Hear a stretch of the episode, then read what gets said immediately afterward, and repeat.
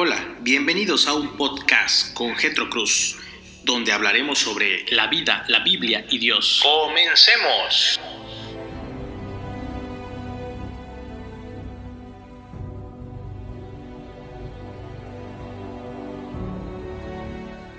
Bienvenido seas una vez más a este podcast, hoy 22 de junio del 2020.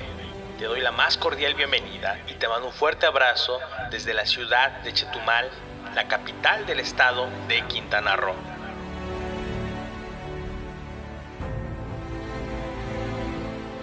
El día de hoy quiero compartir contigo un podcast enfocado hacia el tema del divorcio. Hacia el tema del divorcio.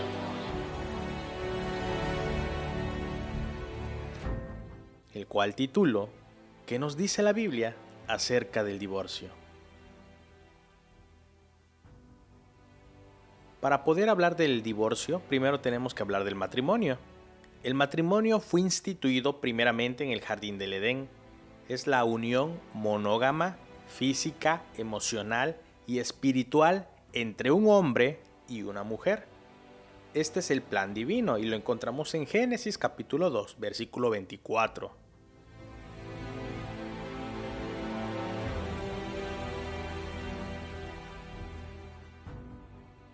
Pero también Dios diseñó el matrimonio para el compañerismo, para la procreación, para la protección de los hijos, para la felicidad, para el placer, para evitar la fornicación y para contribuir al bienestar en general de la sociedad.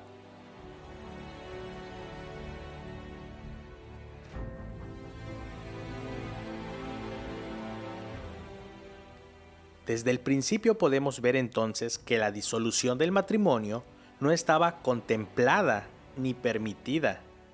Ahora bien, en la Biblia sí vemos que el divorcio es mencionado.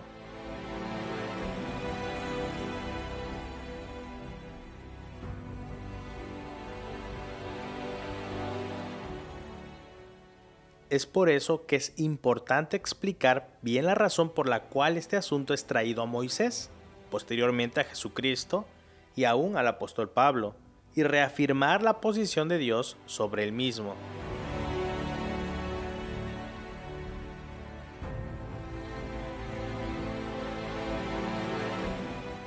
Hoy veremos dos apelaciones tanto en el Antiguo Testamento y dos en el Nuevo Testamento para comentar sobre ellas mismas. Primeramente quiero hablar sobre el divorcio en el Antiguo Testamento y para eso pueden buscar en sus Biblias Deuteronomio capítulo 24 del versículo 1 al 4. Aquí vemos que Moisés concedió cartas de divorcio a los hombres si encontraban algo indecente en sus esposas. No está muy claro todo lo que la palabra indecente implicaba, porque podían ser desde faltas mayores hasta que la esposa llegara a quemar la comida, aunque suene ridículo.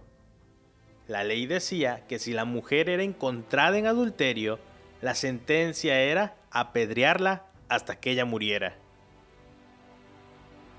Así que lo indecente eran otros tipos de faltas que no incluían el adulterio. En la ley, el matrimonio era algo serio.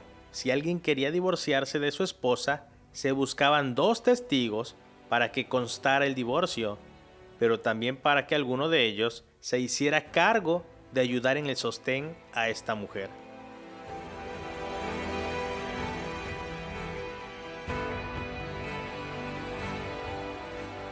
En el libro de Malaquías, capítulo 2, versículo 13 al 16, también encontramos acerca del divorcio algo que nos menciona el profeta. Aquí Dios está siendo enfático en que Él odia, aborrece y detesta el divorcio.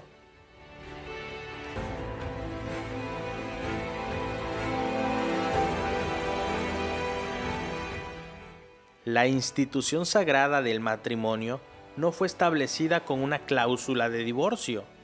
El divorcio vino como consecuencia del pecado y de la maldad del corazón del hombre.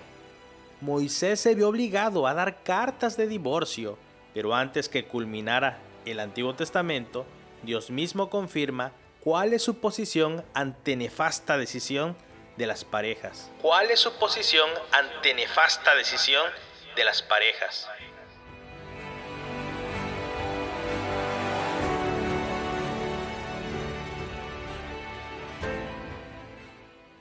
Hablemos del divorcio en el Nuevo Testamento. En el Evangelio de San Mateo, capítulo 19 del 3 al 12, podemos encontrar también algo referente al divorcio. ¿Qué está sucediendo aquí? Los fariseos tratan nuevamente de probar y ver si pueden sorprender a Jesús. Le preguntan si era lícito o correcto dar carta de divorcio por cualquier cosa.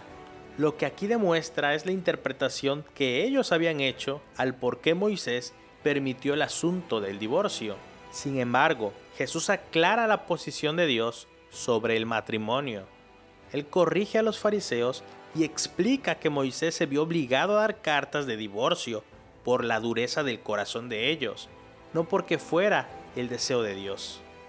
Entonces Jesús da la única razón válida para el divorcio, y esto es la porneia, en griego, que significa inmoralidad sexual, un término que abarca una amplia gama de pecados sexuales, pero aún en sus palabras podemos notar que es más una excepción, más no un deseo de parte de Dios. Y esto lo podemos encontrar en San Mateo capítulo 19, versículos 6 al 8.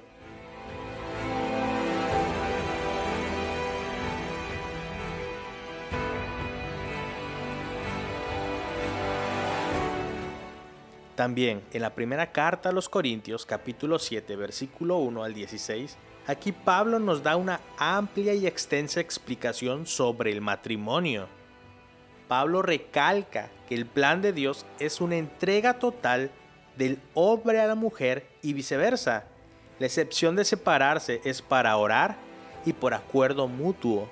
En otras palabras, un creyente no debe separarse de su cónyuge por ninguna otra razón. Y si se separa, es para orar. Debe haber mutuo acuerdo. No puede ser una decisión unilateral.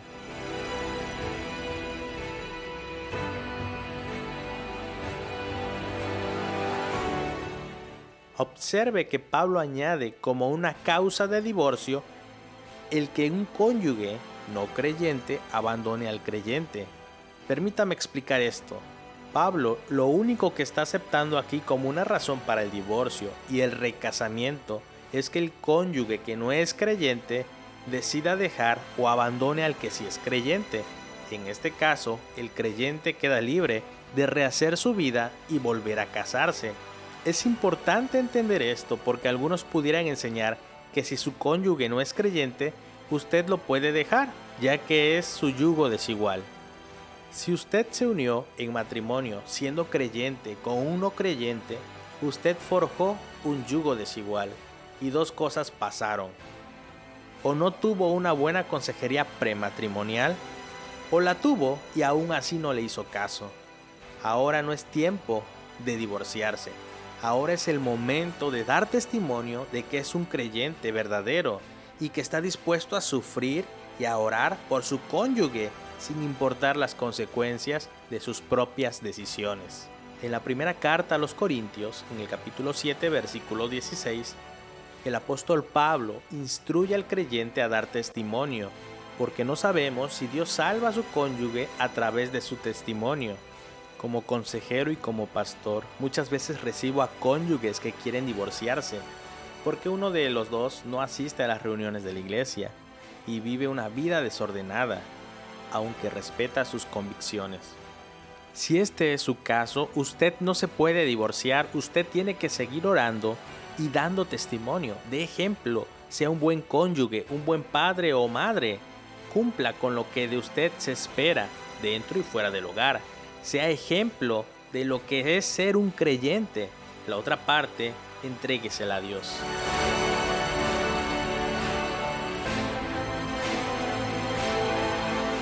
Yo he sido testigo de lo que cónyuges fieles a Dios y sus familias han experimentado a un largo plazo. Dios puede cambiar los corazones. Usted y yo no somos el Espíritu Santo. No condenemos a nuestros cónyuges ni tratemos de convertirlos. Solo seamos fieles a Dios y démosle ejemplo. Tenemos un llamado a permanecer juntos. Muchos han sufrido los estragos del divorcio, pero no están condenados a repetirlo. Le invito a considerar el estado de su matrimonio, pero también los efectos y el costo de lo que conlleva un divorcio. Estoy consciente de que puede estar atravesando una situación difícil, quizás se encuentra en un estado de desesperanza, donde piensa que ya no puede aguantar más. Quizás ha sido muy difícil la carga sobre tus hijos, pero un divorcio siempre, siempre va a ser doloroso. No te rindas. Reconozco que cada caso tiene sus características especiales y siempre recomiendo asistir a consejería matrimonial antes de tomar cualquier decisión. Exhorto a que se intente por todos los medios trabajar el matrimonio, a llegar al punto de la reconciliación, un acuerdo mutuo. Aunque en caso de infidelidad, creo que la gracia y la misericordia de Dios son suficientes para trabajar en el matrimonio, reconciliar a la pareja y restaurar a los afectados. Como pastores tenemos un compromiso en proteger a las víctimas, pero debemos estar dispuestos a trabajar, a dar de nuestro tiempo, ayudar y restaurar al victimario.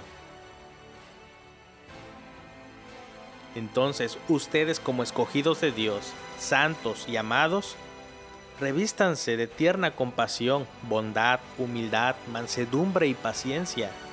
Sopórtense los unos con los otros. Si alguien tiene queja contra otro, como Cristo los perdonó, así también hagan ustedes.